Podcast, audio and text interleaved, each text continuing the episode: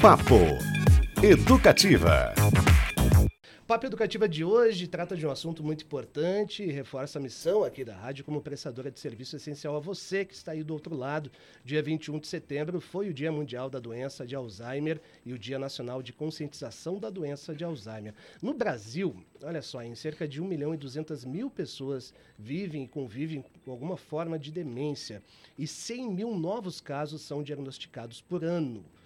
Quais são os sinais de alerta? Como incentivar pessoas a buscar informações, aconselhamentos e apoio, hein? Para falar sobre isso, a gente recebe aqui a Viviane Zétola, titular da Academia Brasileira de Neurologia, chefe de neurologia do Hospital das Clínicas, onde ela conduz estudos sobre demência e também aí por vídeo, eh, participando com a gente desde já, Thaís Bento Lima, assessora científica do método Supera Ginástica para o Cérebro. Legal, hein? Que realiza, aliás, um evento gratuito sobre conscientização à doença de Alzheimer amanhã, quinta-feira, dia 28, no anfiteatro da Unicesumar Curitiba. Muito bem, boa tarde, doutora é, Viviane, bem-vinda ao Papo Educativa. Boa tarde, obrigada pelo convite. Acho que o tema é extremamente relevante e estamos aqui para a gente poder falar um pouco sobre isso. Então. Muito bem, vamos ver se a Thaís já está com a gente. Thaís Bento Lima, boa tarde, bem-vinda. Ah, não está ainda, né? Muito bem, vamos tocando aqui com a Viviane, Beto. Vamos lá. O Dia Mundial de Conscientização da Doença de Alzheimer foi no dia 21 de setembro, mas é, diversas ações aí estão ocorrendo durante este mês. Queria saber da senhora de que tipo de conscientização é necessária, de que tipo de conscientização a gente está falando, tanto para quem tem a doença, quanto para quem acompanha quem sofre do mal de Alzheimer. Muito boa essa pergunta. Eu, eu acho que é, um mês é até pouco porque quanto mais a gente falar das doenças, né, eu vou até lembrar do HIV, né, que a gente só fala no carnaval, eu acho que a gente tem que falar sempre das doenças, e dois pontos são extremamente importantes. A primeira é como saber, né? Acho que a primeira pergunta que a gente sempre tem em mente é como eu sei se isso é Alzheimer, se não é Alzheimer, se isso é envelhecimento ou não. Então, essas perguntas para os familiares, para os cuidadores, são extremamente importantes. E a segunda é, ok, eu tenho Alzheimer, e aí? o que, que eu faço. Né? Então, tentando ir mais ou menos nessa linha, uh, eu percebo na prática clínica que essa pergunta sobre eu também tenho, eu sou filho, o que, que eu faço, é extremamente importante. E hoje, do ponto de vista científico, nós estamos cada vez mais solicitando à população que reconheça os sinais mais precoces. Por quê? Porque quanto mais precoce for esse diagnóstico, e hoje a gente vem avançando bastante na ciência em relação a isso, provavelmente nós vamos ganhar em anos de qualidade. Né? Não é, eu acho que ainda nós não podemos falar em cura ou não vamos ter essa doença, porque a longevidade aumentando, esse é o maior fator de risco que nós temos, né? Então nós vamos pagar esse preço vivendo um pouco mais. Porém, se nós detectarmos algum sinal patológico na qual a cronologia do paciente e a morte neuronal, né, e a perda neuronal não está bacana ou não está de acordo, é, a gente tem hoje diversas ferramentas farmacológicas e não farmacológicas para tentar, então, é, estender esse tempo de qualidade. Eu acho que esse é um ponto que a, a, gente percebe na prática que algumas famílias ficam com medo de perguntar isso, né? Puxa, eu estou aqui trazendo meu pai, mas eu queria tanto saber se eu também tenho, mas daí na hora que você oferece para saber, não sei se eu quero saber, né? E, e, é um erro. Então, a conscientização, né? Despertar a sociedade para essa conscientização é bem importante.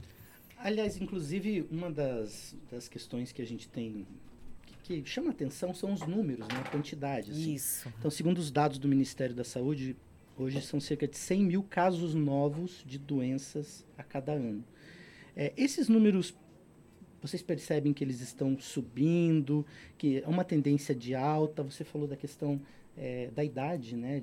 Já que nós temos uma, uma perspectiva de vida maior, uhum. esse pode ser um dos fatores. Existem outros fatores que podem estar tá causando esse essa subida também? Como é que está o diagnóstico, não da pessoa, né, mas da sociedade nesse sentido? Uhum.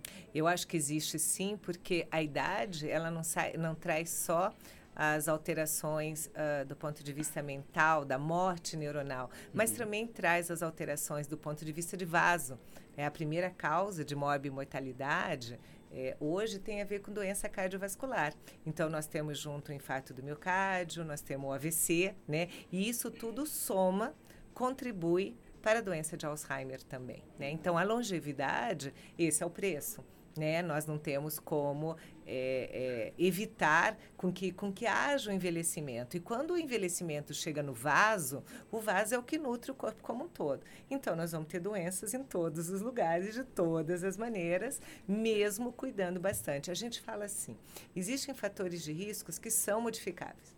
Então, eu posso tratar a hipertensão, eu posso tratar o diabetes, eu posso não fumar, eu posso fazer atividade física, mas eu não posso não envelhecer. Né? Então esse Ainda. é o ponto. Ainda. É, é uma... Ou assim, né? Posso envelhecer, mas com qualidade. Acho que esse é a, a É engraçado que é quase um paradoxo, né? Porque Sim. a gente sempre pretende ter uma vida mais longeva, maior e com qualidade, mas ao mesmo tempo acarreta tudo isso que a doutora falou. Uhum. E aí eu lembro de é, sociedades como, como as japonesas, nipônicas, por exemplo, que têm índices muito altos de, de longevidade, né? Tem fatores assim também é, geográficos é, nos estudos de Alzheimer, é, a populações mais propensas a ter a, a, o desenvolvimento dessa doença? Sim, tem. Tem por causa uh, principalmente da parte alimentar, né? O Japão tem um pouco dessa pegada alimentar aí, né? Eles têm diversas doenças que eles têm uma prevalência ou uma frequência maior de aparecimento e isso vem junto. É lógico que outras sociedades também. Então, países em, em desenvolvidos e países em desenvolvimento ou não desenvolvidos têm toda uma sociedade mais doente né? Tem uma sociedade que trabalha mais, tem uma sociedade que se alimenta mal, tem uma sociedade, né, que tem menos recursos para manter uma atividade física, uhum. uma vida sem estresse, então tudo isso se soma. Recentemente saiu uma reportagem do Japão né, colocando assim, eu sou japonesa, então eu sempre me interesso bastante, Sim. né, por como que aquela sociedade vive. E eles colocaram assim a grande preocupação social disso, dessa inversão total dessa pirâmide, uhum. né? Porque isso começa a afetar outras coisas. Começa a afetar a previdência, começa a afetar, né, a parte do, do trabalho, do jovem que tem menos jovem para tocar os trabalhos, né? Obra, né? Exatamente. Então assim é um uma, um problema de saúde pública, social, política, econômica, né? Sem a gente falar de quando nós estamos no nosso país, por exemplo, aonde nós temos um país de baixo desenvolvimento, na hora que a gente tem uma doença neurodegenerativa como essa, nós precisamos deslocar alguém da família para esse cuidado. Uma coisa é você conseguir até empregar alguém para auxiliar. O cuidador, Mas, né? o caso. cuidador, exatamente. Mas daí a gente tem uma sociedade que não permite isso. E aí a gente percebe isso, né? Eu trabalho no hospital de clínicas, então é muito fácil para eu perceber essa diferença entre o, quando eu estou no privado, quando eu estou no público. Uhum. De que uma pessoa é retirada também do seu ambiente de trabalho, do seu ambiente familiar, para cuidar da outra. E essa pessoa também adoece se ela não for bem preparada. Né? Então, não, não atinge só o indivíduo, atinge a família e atinge alguém específico da família. E o mais interessante, digo mais, quem é que é escolhido na família? Geralmente, quem está desempregado, uhum. quem não é casado ou quem não tem filhos. Uhum. Né? Então, ele já está, talvez, numa situação onde ele não esteja já dentro da expectativa dele em relação à vida, e ele ainda é designado pela família, você cuida, já que você está desempregado. E aí a coisa só piora, né? E isso traz um cuidado ruim para essas Muito pessoas. interessante essa reflexão no nível social mais abrangente, né? Exatamente. Muito importante. Pessoal, no Papo Educativa de hoje, a gente conversa aqui é, com parte do mês de conscientização à doença de Alzheimer com a doutora Viviane Zétola, chefe de neurologia do Hospital de Clínicas. A gente está tentando contato ainda com a Thais Bento, quero muito saber do método Supera. Agora deu certo? Deu. Ginástica para o cérebro. Já está com a gente, doutora Thais. Bem-vinda, boa tarde.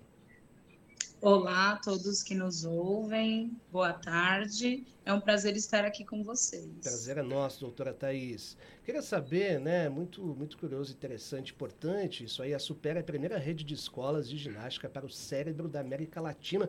Conta pra gente um pouquinho desse trabalho e o que é, afinal, e como faz para fazer ginástica no cérebro, porque eu também quero aprender. Sim. Bom, muito interessante a pergunta.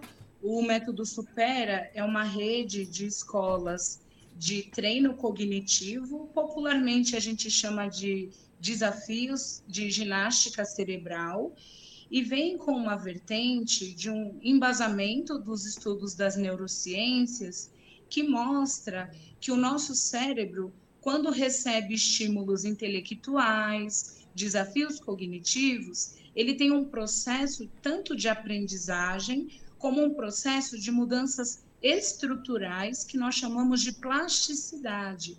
Então, hoje, quando falamos de fatores de proteção para redução de riscos de demência, como a doença de Alzheimer, que a doutora Viviane bem explanou, é, nós estamos nos referindo à estimulação cognitiva ou exercícios de ginástica para o cérebro como sendo é, um dos fatores de proteção contra o desenvolvimento de demências. Porque um cérebro fortalecido, ele tem o que nós chamamos de uma reserva cognitiva, que é como se fosse uma poupança que vai sendo utilizado de acordo com adversidades em saúde que acontecem, exposições que o indivíduo passa durante as fases do seu ciclo de vida, mas que, por meio desta reserva cognitiva, o indivíduo vai tendo um processo de compensação, um processo de recuperação, um processo de proteção.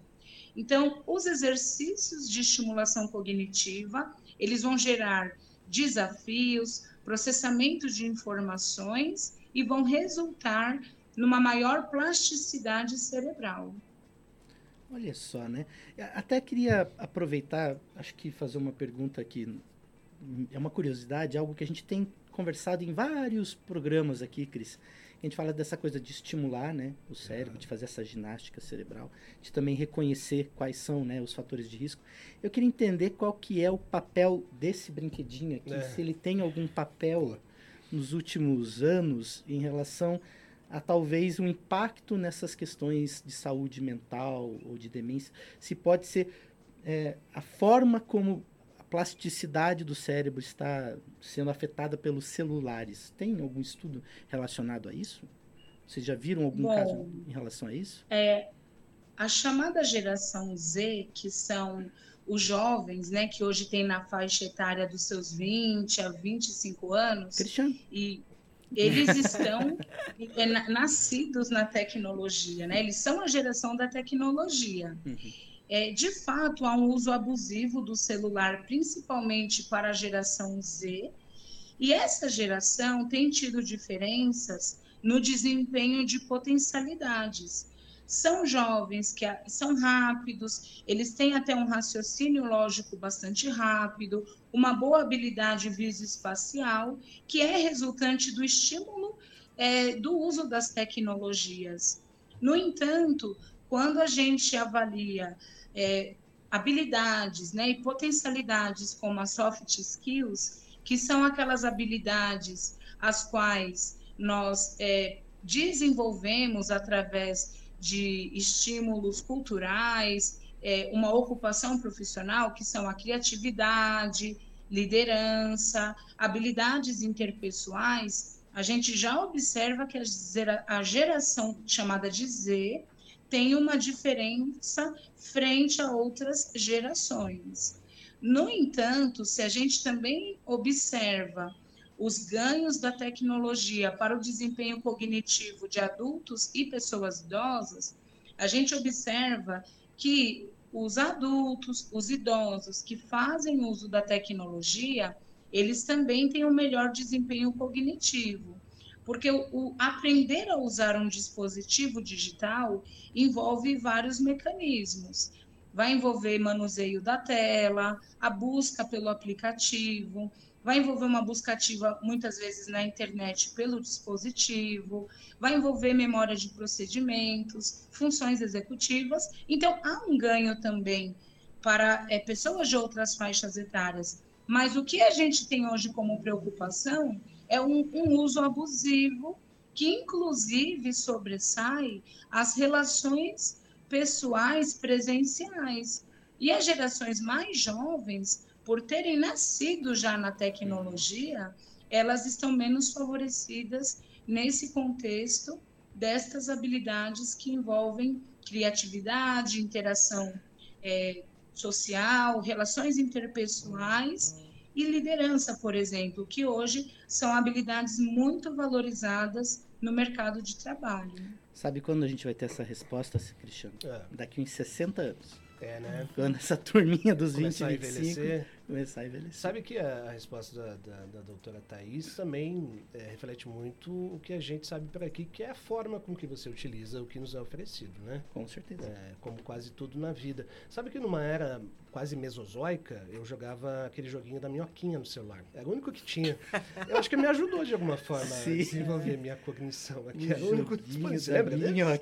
Aquele Sim. Não vou fazer propaganda, aquele azulzinho que tinha, sim, que parecia um sabonete, assim. Sim, claro. Então. Doutora. É, é, não é da minha época, eu sou mais. mais Você é muito moço. mais novo. mas com essa tesa aí, né? é, a gente falou de faixa etária, né? De questões uhum. de geração também. É, tem, tem um, uma idade específica assim para a gente começar a ficar alerta a alguns sintomas. Isso a gente pode detectar também a, é, a presença ou a potencial desenvolvimento da doença em gerações mais novas? Sim, temos sim. É, é, eu só queria fazer um adendo, né? Eu acho que eu gostei bastante da sua resposta, porque a gente ainda não tem essa resposta sobre a uhum. tecnologia, né? A gente sabe que isso também, o processo de memória, ele, ele precisa de pelo menos algumas etapas, é a etapa da atenção, a etapa da concentração, aí sim vem a etapa da memorização e do resgate dessa memória. Então, quando a gente fala dessa etapa, em alguns momentos a tecnologia pode ajudar, em alguns momentos ela pode atrapalhar, principalmente na questão de atenção, né, do déficit que as crianças estão tendo, mas a gente ainda não tem essa resposta, né? É, entendemos sim do ponto de vista social, isso que a Thaís falou, sensacional, a gente já tem essa ideia de que é uma geração diferente, de que eles vão evoluir diferentes, mas vamos ficar aí na expectativa. Ninguém, eu acho que tem essa resposta muito clara. E quando a gente fala de domínio cognitivo, a gente fala de domínio cognitivo de orientação, de execução de tarefa e não só de memória. Né? Então, nós estamos sofrendo também essa alteração, porque hoje a, a, a, gente não sabe mais o telefone celular, o telefone de ninguém. Né? Nós usamos tudo muito lista. A minha irmã não sabe o dela. Juro. Corre esse risco. Ela tem que lembrar. Corre esse risco, né? A gente não olha mais mapa, a gente usa é. o Google Map. Então, isso, até que ponto que isso vai atrapalhar ou não?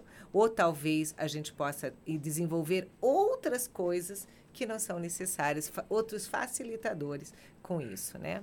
Mas em relação à idade, acho uma pergunta boa, porque isso vem de encontro com aquilo que a gente falou inicialmente.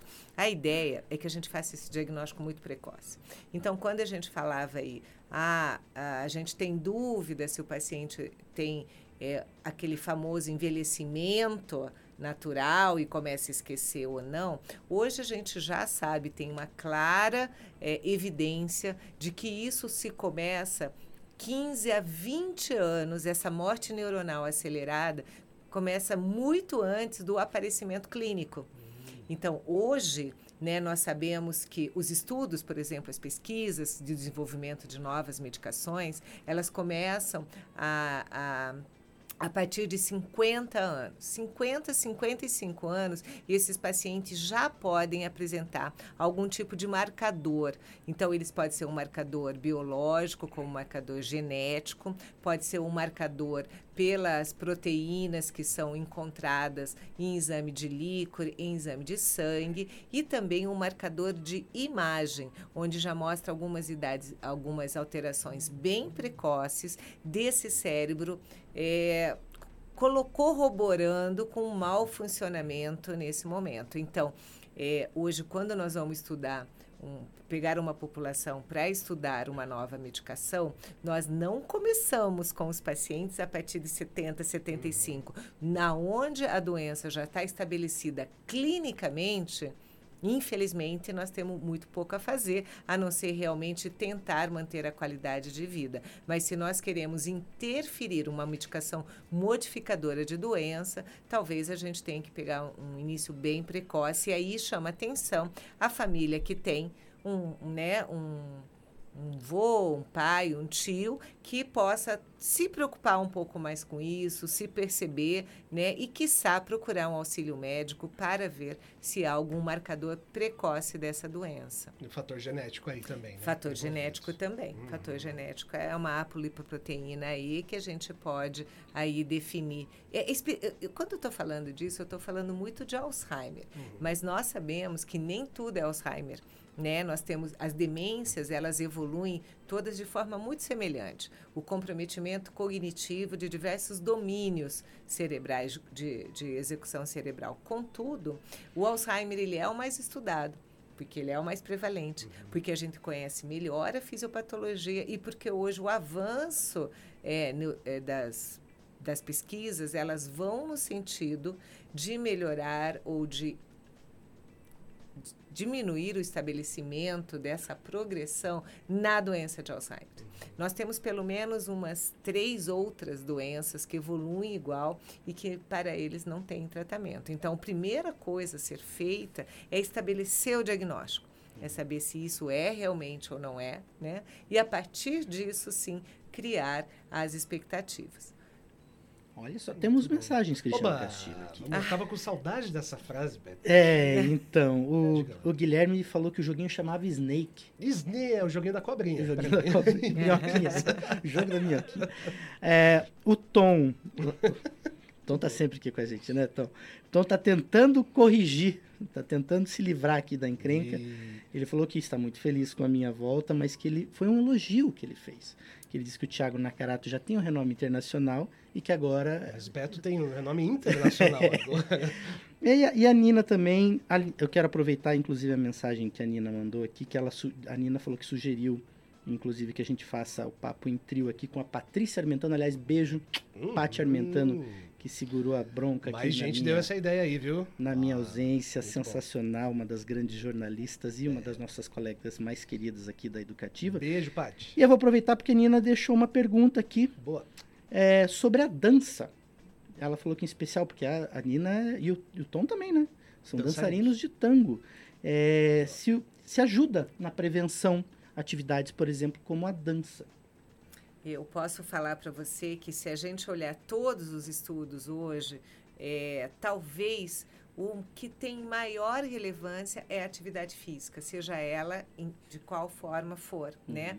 Mesmo isso que foi que a, que a Thaís comentou, a reserva cognitiva, que na, na verdade a reserva cognitiva é algo que a gente traz lá de trás, né? É, é que a gente pode melhorar, mas realmente a gente já tem estabelecimento. Mas a atividade física, mesmo em estudos, que eles começaram, por exemplo, agora, pego idosos de 65 anos e idosos alguns eu coloco numa atividade física rotineira, outros não, e faço um estudo longitudinal, um follow-up bem extenso. Uhum. Os pacientes que se manteve em atividade física, até mais do que o que se manteve numa atividade cognitiva, é, eles desenvolvem ou menos ou com mais lentidão. Então, se fosse para a gente falar o que, que eu posso fazer, Viviane, me dá uma dica só. Se mexa, movimente-se, faça atividade física, seja ela qual for. Que demais. Até para voltar aqui com a, com a Thais aqui no papo, Beto, vai ter um evento amanhã, né? E queria saber dela o que, que será discutido, gratuito, hein, pessoal? A partir das três e meia da tarde será realizado no anfiteatro da Unicesumar Curitiba, que fica lá no Portão, Campus Portão, Rua Itajubá. Thaís, conta pra gente um evento com algumas palestras aí e, claro, sobre uhum. o tema do Alzheimer é, neste mês, né? Isso, esse evento é uma iniciativa do Instituto Supera de Educação, em parceria com a Associação Brasileira de Gerontologia, e o objetivo é trazer reflexões sobre cuidados preventivos com a saúde do cérebro, O evento chama-se Despertando a Sociedade com a Saúde do Cérebro. Vai acontecer é, de forma híbrida, tanto presencialmente na Unicesumar, como virtualmente no canal do Método Supera.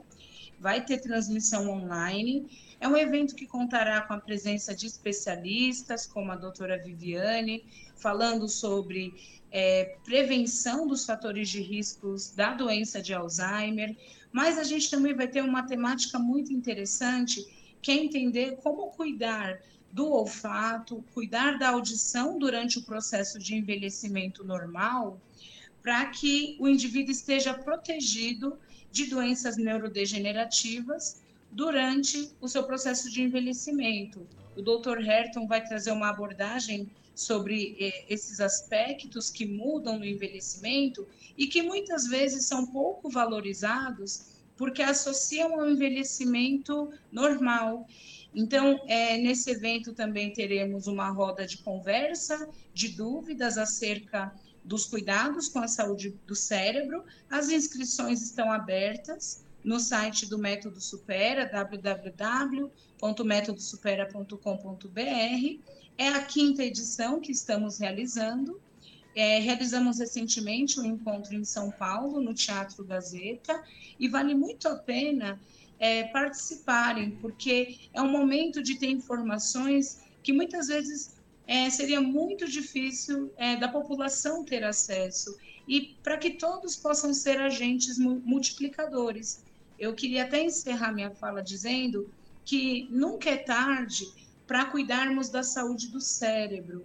Hoje a campanha da Associação Internacional da Doença de Alzheimer, ela traz essa frase: Nunca é cedo demais, nunca é tarde demais. Então, cuidem da saúde do cérebro de vocês, aprendam aquilo que possa lhe trazer prazer, porque qualquer nova aprendizagem vai gerar um estímulo cognitivo. Uma atividade voluntária, um crochê, um desafio intelectual, qualquer nova aprendizagem será um desafio importante. Nós esperamos por vocês neste evento. Cavaquinho vale também? vale também. Ah, então, Qualquer já... aprendizagem que fizer o cérebro Muito sair bom. da zona de conforto vai gerar o nascimento de novos neurônios. Maravilha, pessoal. Recado super dado aqui. É, agradecendo demais. Papo Educativa de hoje. A gente recebeu, neste mês, a conscientização da doença de Alzheimer, a doutora Viviane Zétula, chefe de neurologia do Hospital de Clínicas, e a Thaís Bento Lima, do método Supera Ginástica para o Cérebro. Dá uma olhada no site deles lá, tem algumas dicas, exercícios, é bem legal. Gente, obrigado, doutora Obrigada, Viviane, obrigada pela oportunidade. Obrigado, Thaís. Um beijo, obrigado. Valeu, Thaís. Um abraço a todos, foi um prazer estar com vocês. Um grande abraço. Papo Educativa.